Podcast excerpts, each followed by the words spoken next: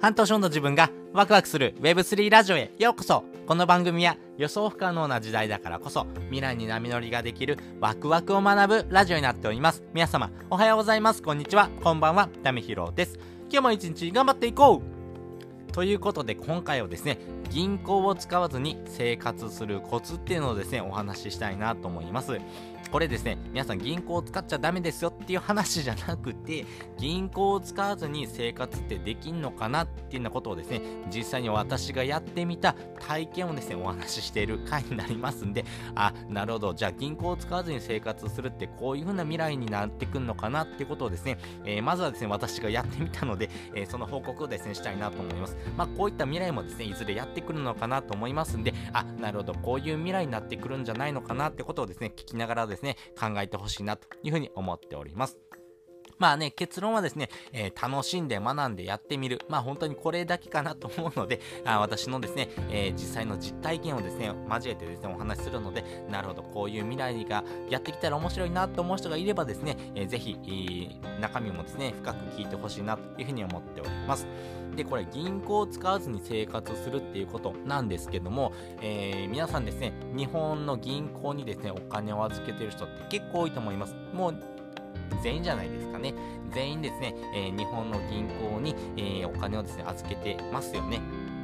で、今のですね、銀行のですね、金利っていうのがですね、発表されております。まあ、大体0.001%とかっていうふうに言われてますんで、100万円を預けたらですね、1年後にですね、10円もらえるよぐらいの感じですね。でもですね、えー、面白いことにですね、皆さん ATM って使ったことあります？ATM ってですね、1回の手数料100円とか取られるじゃないですか。なので、1年間でですね、1回でも ATM 使っちゃってですね、この手数料がかかるときに使っちゃうとですね、もうお金ってですね、えー、減るんですね。なので、銀行に預けておいてですね、ATM を1回でもですね、使用してですね、手数料取られてしまった段階で、あなたが預けてるお金がですね、どんどんどんどん減っていきます。なので、えー、こういったですね、未来をですね、えー、ちょっと防ぐためにこういったことやってみたよってことをお話しするんですけども、今回2つあります。えー、1つはですね、DeFi と言われているものと NFT というものをですね、実際に私やってみたよってことをお話ししたいんですけども、まずは DeFi というものをですね、やってみたよってことなんですけども、これ DeFi って何ってことなんですけども、えー、実際にですね、えー、は私がですね、えー、自分の銀行を持って、えー、その銀行をですね、えー、まあ融資しながらですね、お金を稼いでいくっていうのは福利のですね、えー、ことをですね、ウェブ上でやってみたよってことなんですね。で、私がですね、えー、やってみたものがですね、まあ自分のですね、銀行をウェブ上に立ち上げて、まあ私がですね、えー、このお金をですね、預けますよ、そして預けたことによって、えー、複利くださいよってことをやってみたんですけども、まあいろんなですね、え金融商品がある中で私がやってみたもので言うとですね、ちょっと、えー、 DeFi の世界ですね、えちょっと仮想系にですね、入りつつあるんですけども、まあ私がやってみた段階のですね、お話をするとですね、えー、大体20%の福利でですね、運用されるものをですね、えー、私はベットしております。で、えー、20%ってすごくないですか、えー、日本の銀行に預けておくとですね、0.001%なのに、えー、DeFi の世界ではですね、20%のものをですね、えー、まあ、ありましたんで、えー、私はこれいいなと思ってですね、えー、この親友商品をですね、えー、ベットしてですね、預けております。まあ、日本のですね、銀行と比べたらですね、2万倍のですね、価値の違いがですね、あるというところですね。まあ、わかりやすい例で言うとですね、100万円預けたら1年後に20万円返ってくるっていうような 世界ですね、えー、ちょっとバグってますね。まあ、そういったものにですね、今お金を預けております。まあね、えー、2023年の10月までですね、えー、プールしているものもありますし、他のですね、えー、ものでもですね、運用しておりますんで、まあね、1年後にどれぐらいのですね、お金が返ってくるのかっていうのがですね、非常に楽しみでですね、えー、まあ少しずつですね、手こ入れをしていく必要があるんですけども、基本的にはですね、ほったらかしでですね、えー、運用してます。なので、最初ですね、ガチャガチャとやることがあるんですけども、もう一回やってしまうとですね、まあ、あとはですね、えー、まあ、放りっぱなし、えー、ほったらかしででですね、運用してですね、さあ、どれだけのお金になってくるのかなってことを楽しんでるというところがあります。そして2つ目はですね、NFT です。この NFT はですね、まあ、いろんな NFT、特に、えー、NFT って何っていうところはですね、ただの画像でしょって思ってる人も多いんですけども、NFT っていうのはですね、世界に一つだけのですね、えー、ものを証明するですね、テクノロジーの話です。まあ、それと紐づいているのがですね、画像であるというところですね。で、今ですね、持ってるですね、NFT の中で価値がついているもので言うとですね、2つありまして、えー、クリプト忍者っていうのは池早さんとリツさんがされてるですね、えー、ものがあるんですけども、そのファンアートであるですね、クリプト忍者パートナーズというふうなですね、えー、通称 CNP と言われてるですね、NFT をですね、2体持っております。この2体持ってまして、えー、1体がですね、だいたい2イーサぐらいになっておりますんで、えー、2体持ってますんで、だいたい38万円のですね、価値になっております。もともとですね、2022年のですね、5月に発売された時にはですね、200円から300円ぐらいの価値だったものがですね、今、38万円の価値になっております。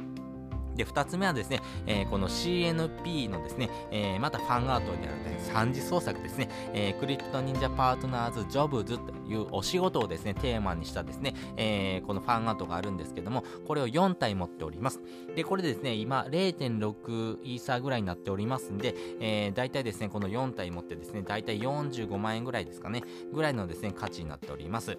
なので、え、合計するとですね、えー、今、NFT をですね、え、6体、えー、CNP を2体、CNPJ を4体持ってですね、合計83万円のですね、えー、価値がですね、えー、全部売ったらですね、ぐらいのですね、価値になってます。ぐらいのですね、お金をですね、えー、私は持っております。ということで、お金を使わずに、こういったものをですね、えー、手に入れたりとかですね、あとは運用してですね、お金を稼いだりとかですね、はたまた NFT を持ってるだけでですね、価値が上がっていくので、えー、自分の中でですね、えー、自分の生活がままならない時に、もう最悪の最悪ですね、これを売っちゃったらですね、えー、83万円手に入るなってことを思ってますんで、まあそういったですね、えー、ものをやってます。なので、え、日本の銀行にですね、お金を預けておくだけじゃなくてですね、銀行を使わずに生活してみて、やってみたらこういうことだったよってことをですね、お話ししておりますんでね。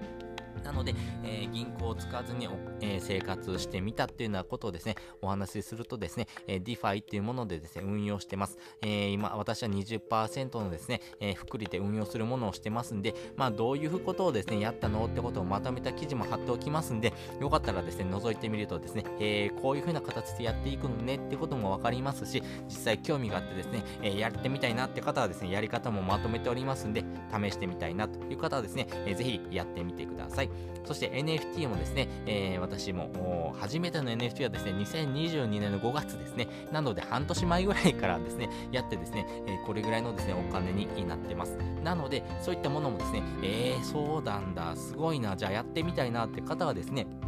えっと、初心者でもできる NFT を手に入れるコツっていうのをですね、えー、まとめた記事も貼っておきますし、NFT って何なのってことをですね、えー、もう少し深く知りたいなっていう方はですね、池早さんがですね、NFT で稼ぐですね、ための教科書っていうものをですね、発売されてます。まあね、えー、電子のですね、教材にはなるんですけれども、え値段がですね、1500円ぐらいなので、えちょっとですね、NFT って何なのかわかんないなって方は、こちらのですね、え教材を買ってもらうとですね、非常にわかりやすいのかなと思いますし、1500円、まあ、本当にですね、本を買うぐらいの感じでですね、えー、3万文字、そして動画も2本ついたですね、えー、教材になってますんで、えー、NFT って何なの？ちょっと興味があるけどやってみたいなって方はですね、こういったものをですね、えー、ちょっと見てみてですね、ふーん、そうなんだっていうふうにですね、勉強するのもですね、面白いのかなというふうに思っております。ということで今回はですね、えー、銀行を使わずに生活してみて分かったことっていうのをですね、お話ししておきました。そして本日の合わせで聞きたいです。本日の合わせで聞きたいはですね、Web3 では自分の資産を世界中に公開する理由はっていうのはですね、放送をですね、えー、リンクつけております。私はですね、今回話した内容をですね、世界中の誰もがですね、検索したらできるような形のものにですね、資産をですね、えー、載せております。つまりですね、私の資産がですね、調べようと思ったら調べられるんですね。なぜそういったことをしてるのか、そしてですね、えー、そういったことをすることによってどういうふうなメリットがあるのとかですね、えー、どういうことをですね、えー、やってるのってことをですね、お話してる回になりますんで、え自分の資産って、え普段公開することってないですよね。え自分の銀行口座にこんだけ入ってますよって普段言わないじゃないですか。でも Web3 の世界では言っちゃうんですね。なぜ言っちゃうのかっていうのをですね、お話してる回になりますんで、え気になる方はですね、えよかったら覗いてみてください。ということで、本日もですね、お聴きいただきましてありがとうございました。また次回もですね、よかったら聞いてみてください。それじゃ、またね。